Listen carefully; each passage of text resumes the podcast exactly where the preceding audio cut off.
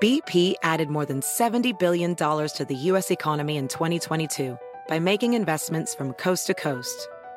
Investments like building charging hubs for fleets of electric buses in California and starting up new infrastructure in the Gulf of Mexico. It's and, not or. See what doing both means for energy nationwide at bp.com slash investing in America. Hacer dinero de manera difícil, como degustador de salsas picantes, o cortacocos, o ahorrar dinero de manera fácil con Xfinity Mobile. Entérate cómo clientes actuales pueden obtener una línea de un límite intro gratis por un año al comprar una línea de un límite. Ve a es.xfinitymobile.com.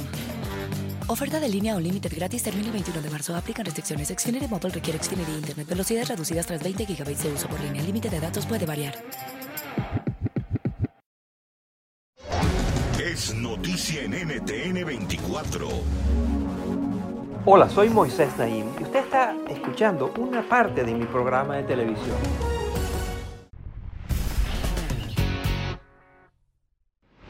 ¿Qué tiene en común la adicción a los fármacos conocidos como opioides, la obesidad y el cambio climático? Bueno, lo primero es que las tres son amenazas a la sociedad, las tres nos, hacen, nos pueden hacer pasar momentos muy difíciles. Pero hay otra cosa que tienen en común, y es que en cada uno de esos casos hay un pequeño contingente de científicos cuya misión pagada es poner en duda lo que la gran mayoría de los científicos han concluido acerca de esas amenazas la gran mayoría de los científicos, por ejemplo, ha concluido que el cambio climático es un problema grave causado por la actividad humana. Pero hay un pequeño grupo de así llamados escépticos que pone eso en duda. Lo mismo con los opioides, lo mismo con la obesidad. Hoy voy a entrevistar al autor de este libro. El libro se llama El triunfo de la duda su autor es el doctor David Michaels, un muy conocido epidemiólogo que también dirigió una de las organizaciones dentro del gobierno de Estados Unidos, eh, cuya misión era garantizar la seguridad de los trabajadores. Pero durante su trayectoria ha detectado, ha descubierto y aquí revela cómo hay una práctica común de algunas industrias, de, algunos, de algunas empresas, de contratar a lo que él llama científicos mercenarios, científicos que están dispuestos a poner en duda los resultados uh, de las investigaciones de la mayoría de sus colegas a cambio de ser bien remunerados por estas empresas que se lucran um, de este estado de cosas. Esta es mi conversación con el doctor David Michaels.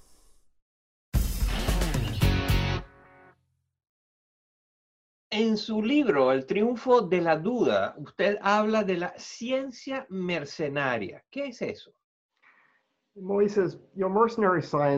Moisés, la ciencia mercenaria es ciencia producida para satisfacer una necesidad comercial, ganar un caso legal o convencer a una agencia gubernamental de no proteger al público de un producto dañino para la salud.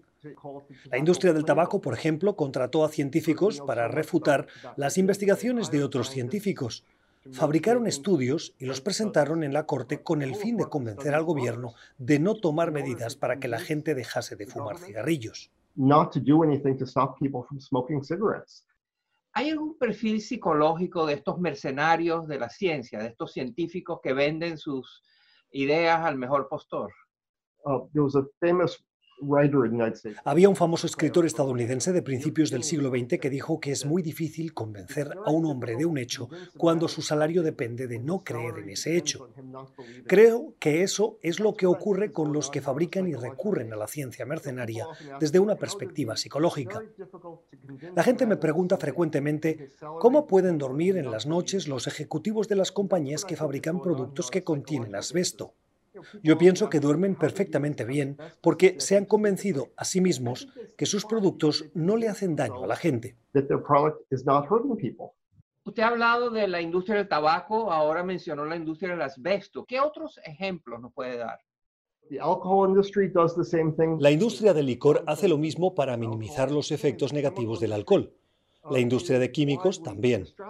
Esta estrategia es tan popular que es difícil encontrar una industria que no la utilice. Los fabricantes de opioides, por ejemplo, promovieron estudios sin ningún valor científico que decían que estos fármacos no eran adictivos.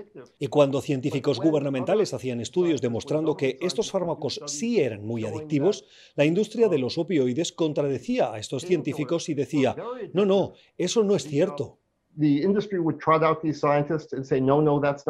Otra de las industrias que usted ha estudiado, que utiliza eh, científicos uh, para crear confusión y dudas sobre temas que a ellos les interesan, la industria del petróleo. Háblenos de eso, por favor. La quema de petróleo causa todo tipo de problemas ambientales y de salud pública. El más evidente, por supuesto, es el cambio climático. Pero la industria petrolera le ha pagado a un pequeño grupo de científicos cuestionables para afirmar que hay dudas sobre los modelos que pronostican el cambio climático que ya estamos viviendo. Como la industria petrolera podía promover a estos supuestos científicos, pagarle a centros de investigación para hacer que su trabajo se viera legítimo y ponerlos en televisión, tuvieron mucho éxito en convencer a una parte de la población estadounidense de que el cambio climático es una farsa. Esto incluye a políticos del Partido Republicano que necesitaban creer que el cambio climático es una farsa, pues reciben muchísimo dinero de las empresas petroleras. Y no se trata solamente del cambio climático, sino de los contaminantes que vemos en Estados Unidos y en toda América Latina, que provienen de los autos y de las refinerías petroleras.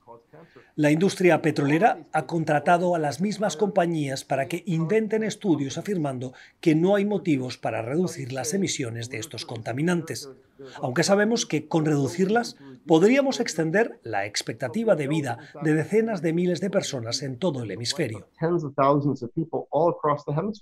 ¿Qué puede hacer un consumidor que nos está viendo para, para, protegerse y darse protecciones que los gobiernos no le están dando debido a la intervención de estos científicos mercenarios. Lo que nosotros debemos hacer es exigirle al gobierno que nos proteja, que revise esos químicos y se asegure de que no lleguen al medio ambiente. También debemos exigir que la ciencia que se usa para determinar si un producto es seguro sea independiente. Los fabricantes de productos no pueden controlar el resultado. No deberían escoger a los científicos. No deberían escoger los métodos, pues eso es lo que nos ha metido en este lío. El triunfo de la duda, el libro cuyo autor ha estado con nosotros, el profesor David Michaels, que nos ha alertado acerca de una práctica ya de muy larga data y mundial que está haciendo muy frágil las protecciones que nos dan los gobiernos de las prácticas engañosas de algunas importantes compañías. Muchas gracias, profesor Michaels. It's been a great pleasure. Thank you so much. Esto es Efecto Naim.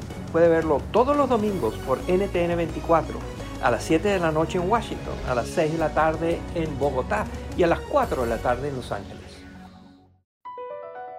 Across America, BP supports more than 275,000 jobs to keep energy flowing. Jobs like building grid scale solar energy in Ohio and producing gas with fewer operational emissions in Texas. It's and, not or. See what doing both means for energy nationwide at bp.com slash investing in America.